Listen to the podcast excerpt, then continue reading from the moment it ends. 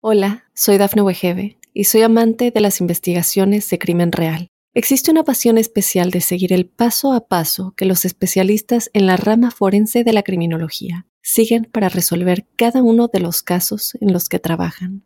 Si tú, como yo, eres una de las personas que encuentran fascinante escuchar este tipo de investigaciones, te invito a escuchar el podcast Trazos Criminales con la experta en perfilación criminal, Laura Quiñones Orquiza en tu plataforma de audio favorita.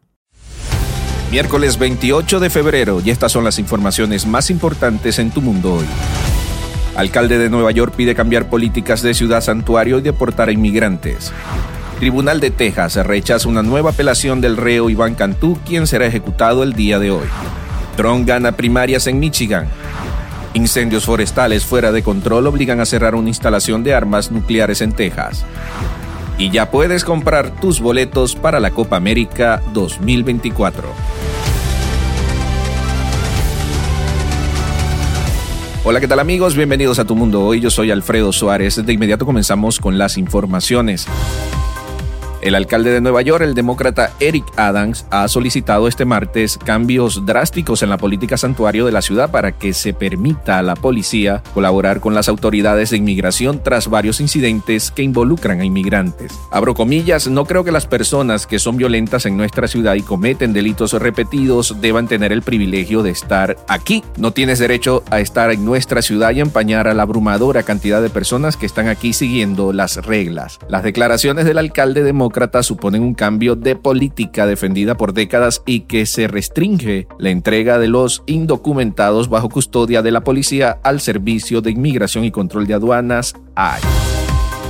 En otras informaciones, la Corte de Apelaciones Criminales en Texas rechazó una nueva petición del reo latino Iván Cantú. Su ejecución por un doble asesinato cometido en el año 2000 y que él asegura no haber cometido está programada para el día de hoy miércoles. En su apelación, la defensa de Cantú buscaba demostrar, buscaba demostrar declaraciones falsas de testigos en su juicio del 2000 y afirma que los abogados designados para representarlo no llamaron testigos al interrogatorio ni cuestionaron las pruebas del Estado. Tampoco le permitieron dar testimonio a Iván Cantú ni a su madre Silvia, quien visitó el apartamento de su hijo con la policía el mismo día de los asesinatos. Una de las agentes que acompañó a la madre ese día aseguró en una declaración jurada que en esa revisión no hallaron ninguna evidencia que incriminara a Iván Cantú como los jeans o las medias con rastros de sangre de la víctima que aparecieron en el cesto de la basura tres días después. Casi una hora después de la decisión de la Corte de Apelaciones Criminales de Texas, la Corte del Quinto Circuito también negó la petición para frenar la ejecución de Cantú.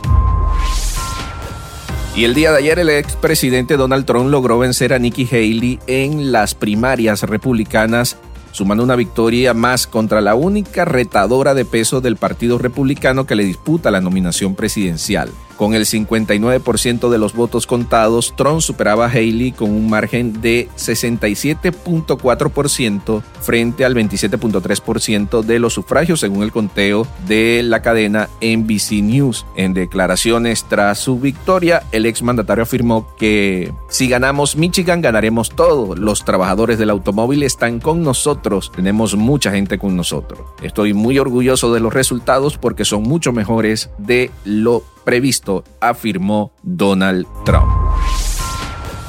Bien, en otras informaciones, una serie de incendios forestales sigue castigando a Painted en Texas este miércoles, lo que ha provocado evacuaciones, cortes de energía eléctrica y obligó al cierre temporal de una instalación de armas nucleares, mientras fuertes vientos el pasto seco y la temperatura inusualmente cálida alimentaban las llamas. Un número indeterminado de viviendas y otras estructuras en el condado de Hutchinson resultaron dañadas o destruidas, dijeron funcionarios de emergencia locales. La principal instalación que ensambla y desmonta arsenal nuclear de Estados Unidos cerró sus operaciones el martes por la noche. Bien, la pasada semana la Conmebol anunció que los boletos para los partidos de la Copa América de este año estarán disponibles el día 28 de febrero. Pues bien, ya la fecha eh, llegó y los aficionados desde hoy pueden comprar sus entradas para los 31 partidos, los cuales abarcan toda la fase de grupo, los cuartos de final y las semifinales. Yo esta mañana entré a la página de la Copa América copamerica.com, que es donde usted puede comprar los boletos y les voy a dar una idea de cómo están los precios. Por ejemplo, para el partido inaugural aquí en la ciudad de Atlanta, los boletos varían desde los 230 dólares hasta ya pasado los 1900 dólares. Eso para el partido inaugural. Otro ejemplo que les puedo dar para el partido que también se va a llevar aquí a Atlanta entre la selección de Estados Unidos y Panamá el 27 de junio los boletos oscilan entre los 80 dólares y pasan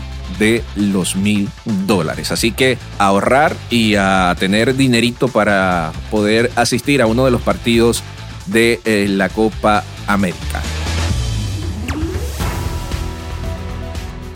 Bien, con esto pongo punto final a esta emisión de Tu Mundo Hoy por el día de hoy. Yo soy Alfredo Suárez. Me despido. Hasta otra oportunidad.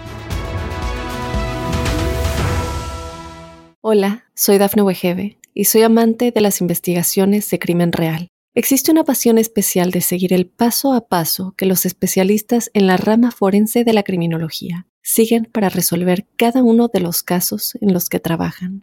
Si tú, como yo, eres una de las personas que encuentran fascinante escuchar este tipo de investigaciones, te invito a escuchar el podcast Trazos Criminales con la experta en perfilación criminal, Laura Quiñones Orquiza en tu plataforma de audio favorita.